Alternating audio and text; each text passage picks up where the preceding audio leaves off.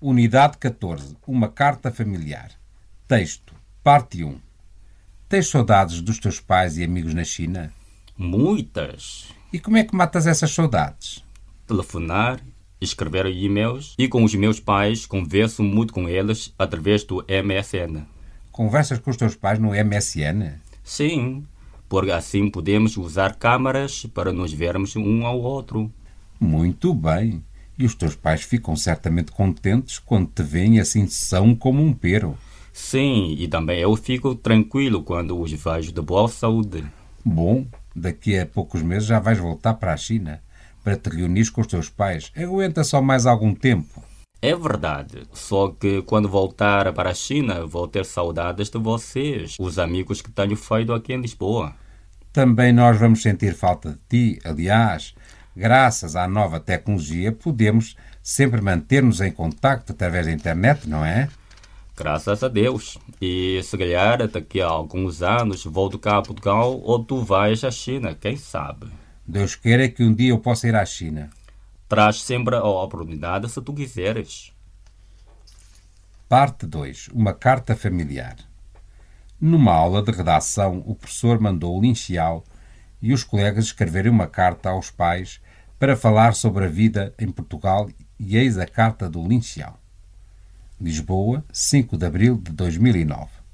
Queridos pais, como estão vocês? Espero que tudo vos corra bem.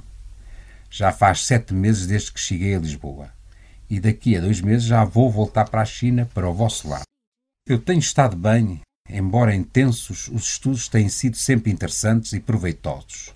Como os colegas da turma provêm de vários países, da França, da Alemanha, da Polónia, do Canadá, do Irão, da Índia, da Tailândia, da Malásia, do Japão, da Coreia, os professores pedem-nos de vez em quando para apresentar os mais variados aspectos dos respectivos países, tais como a história, a literatura, a política, a economia, as tradições culturais, etc. Assim, enquanto praticamos a língua portuguesa, também apresentamos os nossos países e ficamos a conhecer os outros. Nas minhas apresentações falei sobre o convívio harmonioso entre o confucionismo, o taoísmo e o budismo, assim como sobre a história de Liangzhu, Butterfly Lovers. Quando apresentei esta última história, pus a música do concerto de violino de Liangzhu, que todos ficaram encantados e pediram uma cópia da música. Fui à internet, descarreguei a música e fiz-lhes para cada um uma cópia. Espero que não tenha violado os direitos de autor da música. Além de estudar na aula, também estudamos fora. O Departamento de Português tem organizado várias visitas de estudo às localidades que mais representam a cultura portuguesa. No último fim de semana fomos a Évora, uma cidade histórico-cultural fica no interior do país, a cerca de 130 km de Lisboa.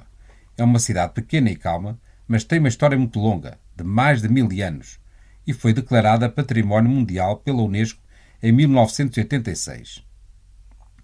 No centro histórico da cidade, quase não se vê nenhuma construção moderna alta, de paredes de vidro.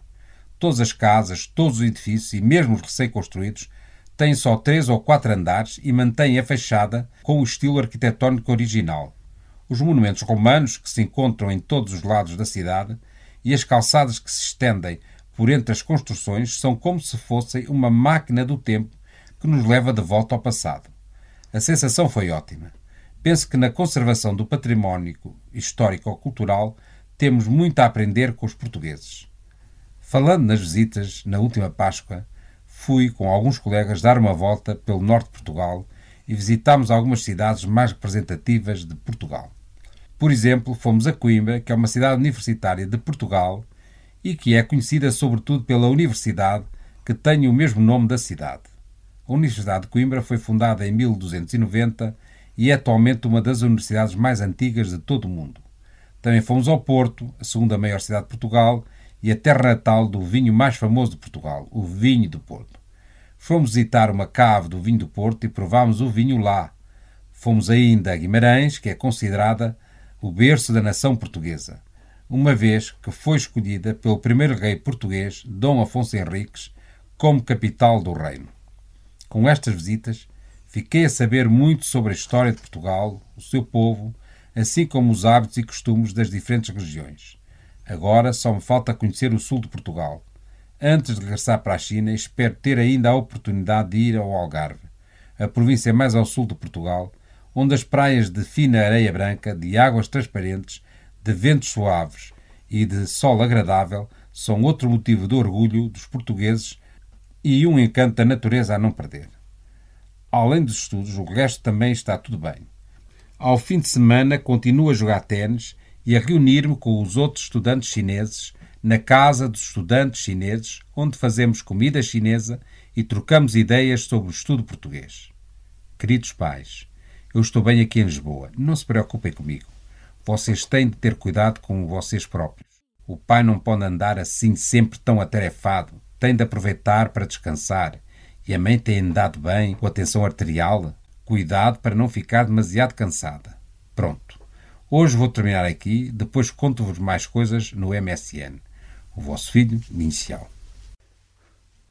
Vocabulário: aliás, areia, arterial, atarefado, berço, budismo, calçada, capela, cave, concerto, confucionismo, convívio, cópia, costume, hábitos e costumes, de qualquer maneira, de vez em quando, descarregar, Deus queira, direito, direitos de autor, ex, encanto, fachada, fino, graças a, irão, levar de volta, a, levar de volta, para, local, Malásia, máquina do tempo, motivo, osso, Páscoa, património, património mundial, política,